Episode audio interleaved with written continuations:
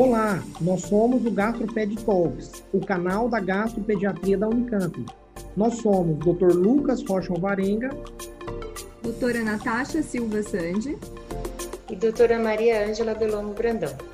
O GastroPed Talks é um canal sobre gastroenterologia, patologia e nutrição pediátricas, com foco em profissionais de saúde, em que vamos discutir temas e evidências atuais com base em guidelines, artigos científicos e entrevistaremos profissionais de destaque na área.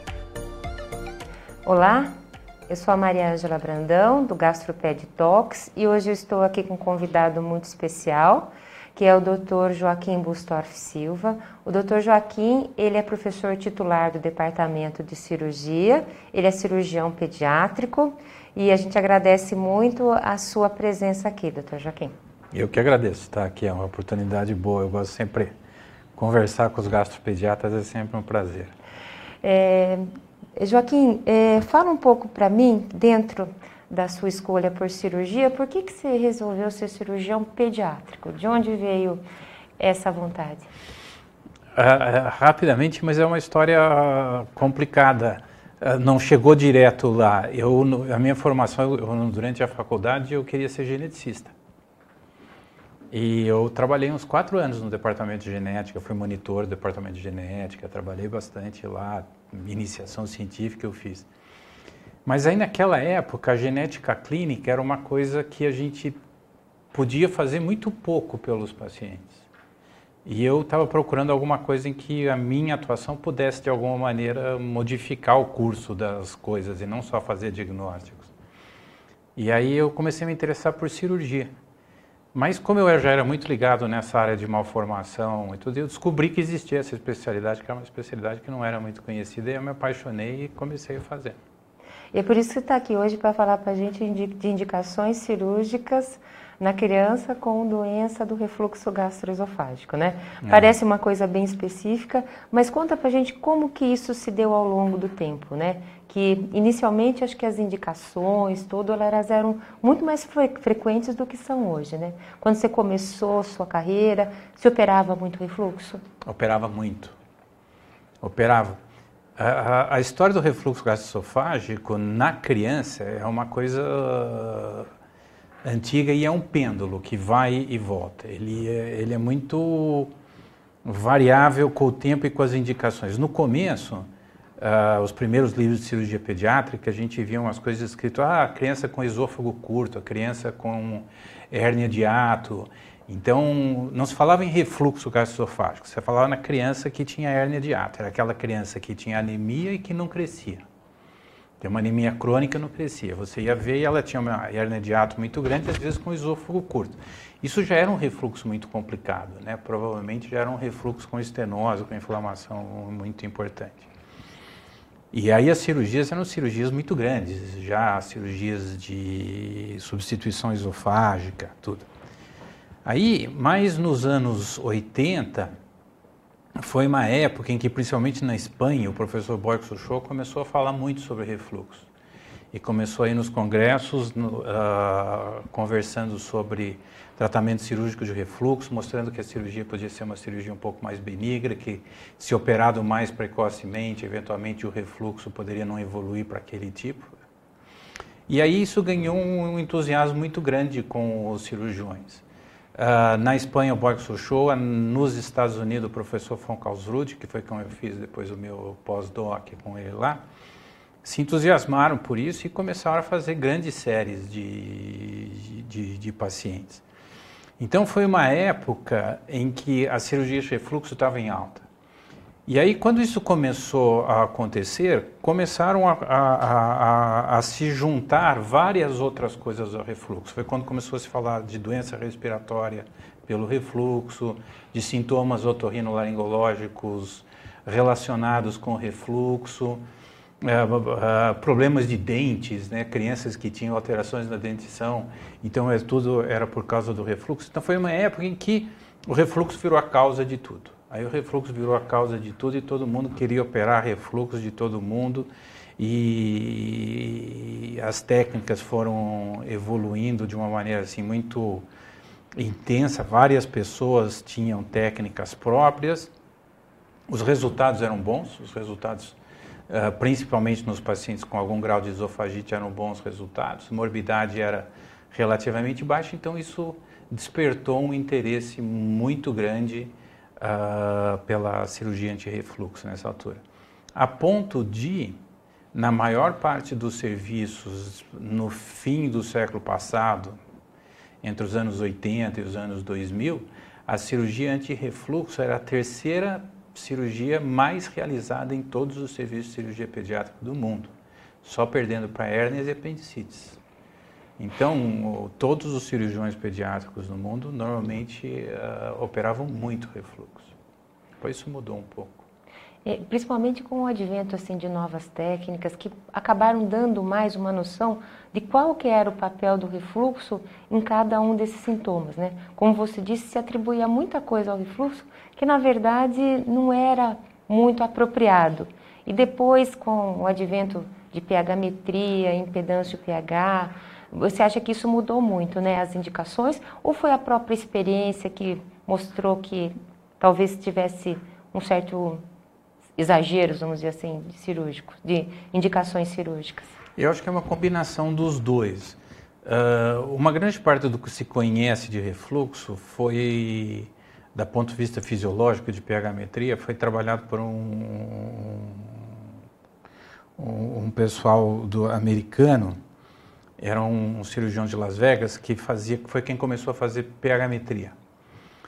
E, e, e, muito do que se sabe de pH-metria foi, foi dado por ele, porque mas ele tinha uma técnica é o seguinte, ele tinha um aparelho de pH-metria que gerava uma fita e ele ficava, ou ele, ou uma enfermeira sentada 24 horas por dia do lado de uma criança hospitalizada, dando suco de maçã para a criança e aí gerava os scores de pH-metria. Então, em cima disso, foi, foi feita muita coisa, foi feita muita cirurgia.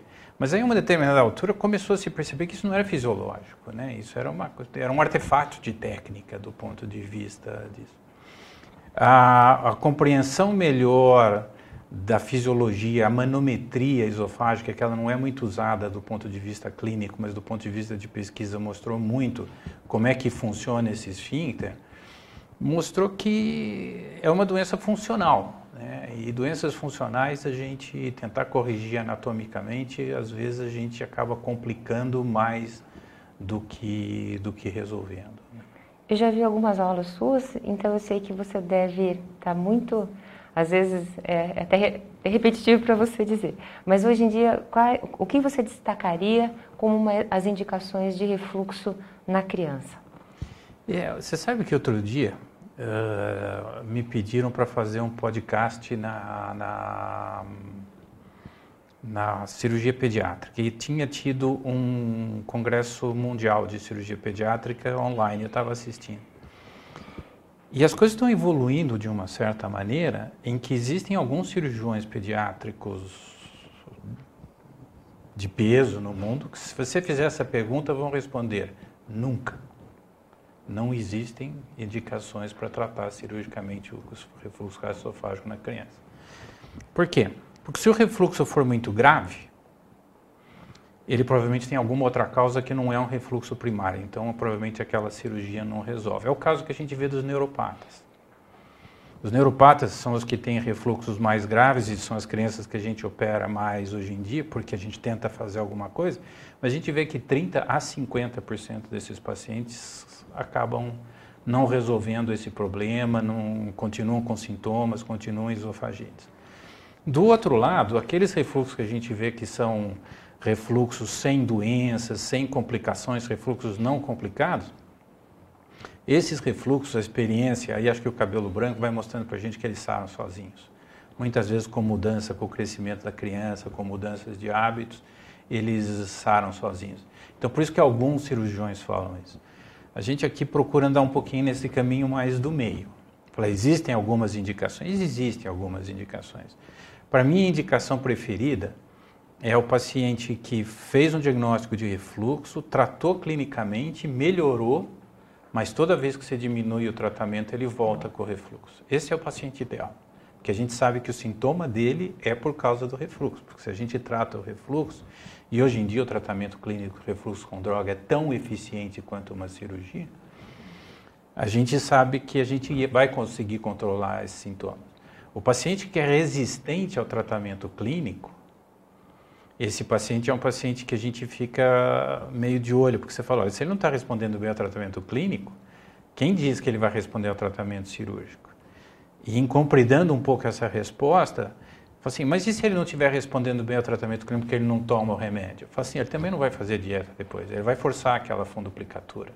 Ele vai tentar continuar tomando refrigerante, chocolate e todas essas coisas, e a funduplicatura vai acabar recidivando porque os mecanismos estão presentes para isso aí. Tá? Então, uh, o que a gente entende muito hoje é assim, é o caminho do meio. Pega aquela criança e uma das grandes mudanças da cirurgia anti-refluxo é assim, eu não indico mais cirurgia anti-refluxo, eu proponho. É um acordo que eu faço com a família. É um acordo que eu faço com quando o paciente já é um pouco mais velho, às vezes adolescente, eu proponho. Falo assim, olha, tem todas essas coisas. Você pode mudar de hábito, pode fazer não sei o quê, ou pode fazer a cirurgia. As duas coisas precisa, mesmo fazendo cirurgia, você precisa mudar de hábito. Mas esse é um caminho que a gente pode conseguir resolver alguma coisa um pouco mais rápido. Mas é uma proposta porque a gente sabe que existe uma chance de isso não resolver, a gente sabe que funduplicatura é uma cirurgia que tem durabilidade, né? ninguém hoje em dia acredita que uma funduplicatura dure mais de 7, 8 anos, se a gente for ver depois, provavelmente ela não está mais lá, o esôfago já se readaptou. Então, cada vez mais, o nosso querido professor Colares, ele falava assim para mim, Joaquim, um dia você vai acabar com a cirurgia pediátrica. Mas eu aprendi com ele tudo isso. Ele falou assim: olhe, converse com o doente, veja se é necessário, se não é necessário. Porque não existe. Quais são as indicações precisas que sobraram nisso aí? O paciente com complicação. Então, se o paciente tem uma esofagite grave, tem estenose, já tem suspeita de Barrett, uh, você percebe que esse paciente não vai se controlar sozinho. Então, a gente precisa interferir, intervir de alguma maneira um pouco mais intensa. E naquele pacientinho lactentezinho que tem esses episódios de quase morte iminente, mais especificamente naqueles em que a mãe conta uma história de aspiração. Quer dizer, que a mãe foi trocar a fralda e de repente a criança aspirou. Essas crianças são crianças que a gente é um pouco mais liberal na indicação. Então são sobra. E refluxo complicado e risco de vida iminente. Fora isso, é uma proposta, é uma alternativa terapêutica para uma doença funcional. Eu, eu achei muito interessante você tocar na questão dos pacientes que têm é, esses episódios ameaçadores à vida, né? Que agora o nome mais, é, a partir de 2016, passou a se chamar BRU, né?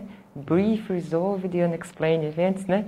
E a gente tem uma, um trabalho nosso que foi feito aqui e a gente fez, fez as pH-metrias, né? De várias crianças e 30% mais ou menos tem refluxo mesmo, né? Às vezes a gente pensa que possa ter mais ou possa ter menos, mas eu acho que um terço é um número bem considerável, é. né? Que você coloca como umas indicações naqueles que realmente têm um quadro grave, né? Um BRU de alto risco, que é muito importante. Uma coisa que eu percebo que mudou muito, né, é, que é uma coisa que às vezes a gente vê que ainda persiste, as pessoas às vezes têm um pouquinho de resistência, é quando faz, você já falou sobre isso, mas eu só queria retomar um pouquinho, que é quando faz a cirurgia de gastrostomia, que obrigatoriamente antigamente se fazia o Nissen também, né? E hoje em dia eu acho que ainda tem um pouco de tudo, acho que quem cuida dessas crianças que são com paralisia cerebral grave tem um pouco desse receio, né? Mas ao longo do tempo a experiência mostrou que nem todos são bons candidatos, né? É, é, você, eu sei que trabalho com você, eu sei né, que você também pensa nesse sentido. Mas para essa pessoa que vai propor um uma gastrostomia, né, um, um, profissional de saúde que está lidando com uma criança que está é, sendo proposta gastrostomia, é, qual seria a sua a sua proposta assim para realmente deixar claro que às vezes não precisa? Como você colocaria isso para essa família que às vezes fica ansiosa por causa do refluxo? Então, o... quando eu converso com as famílias sobre, sobre esse assunto, hoje em dia eu não sou tão uh, liberal mais a respeito de fazer a funduplicatura junto. Uh, nesse mesmo congresso, eu mostrei um, um, um, diapositivo, que é um diapositivo no, no, a variabilidade que existe nisso no mundo. Você vê que, por exemplo, nos Estados Unidos, eles compararam lá 25 serviços grandes dos Estados Unidos, cada um faz de um jeito. Tem gente que faz em todas, tem gente que não faz em nenhuma, tem gente que faz que faz regrado. Eu tenho uma formação, eu, assim, e eu falo para os alunos, não, não, parem de usar a massa cinzenta, raciocine em cima de cada caso. Não siga necessariamente só uma, um, um guideline, uma orientação. Assim, conversa, vê se é, se é importante ou não. Então, se aquilo é uma coisa que é importante, você percebe que a criança tem dor, se, se a criança tem esofagite, se a criança tem algum sintoma importante, é uma criança às vezes muito agitada, os neuropatas têm sintomas nós tínhamos crianças que parece que ficavam tentando enfiar a mão no esôfago e estava com esofagite. E essas crianças muitas vezes se beneficiam de, de, de fazer uma funduplicatura. Mas a gente sabe que, principalmente nessas crianças, 30% dessas crianças recidivam em menos de um ano do, do, que acontece. Mas pelo menos naquele tempo você consegue, consegue alguma coisa. Porque na falta de uma opção melhor. Acontece que cada vez mais uh, o, o mundo vem percebendo que essa muitas vezes essas crianças são além de neuropatas são pneumopatas. Elas vão muito mal na cirurgia. Não é uma cirurgia que você opera e vai embora no dia seguinte. Às vezes elas ficam semanas internadas ficam entubadas no pós-operatório porque elas têm dificuldade respiratória então o mundo vem olhando para isso com um pouco mais de atenção e existe uma tendência bastante recente nessas crianças em utilizar aquelas sondas de gastrojejunostomia como uma alternativa à funduplicatura. Sim. Então, alguns protocolos nos, no, no, nos maiores centros nos Estados Unidos, eles propõem que em todas essas crianças primeiro façam uma gastrojejunostomia. Se apesar disso a criança continuar com sintoma de refluxo, fazer uma endoscopia mostrar esofagite, então você faz uma funduplicatura, faz uma funduplicatura depois. Mas é uma cirurgia um pouco assim, olha, nós não temos nada melhor para oferecer. Nós não temos nada melhor para oferecer. Então, na criança, que mesmo na vigência de uma sonda gasogástrica, uma sonda nasojejunal, vomita, que perde a sonda, etc., ou tem uma esofagite grave, ou tem uma hernia de ato, ou tem uma coisa, a gente prefere fazer funduplicatura, mas ela não é uma obrigatoriedade. Tá certo.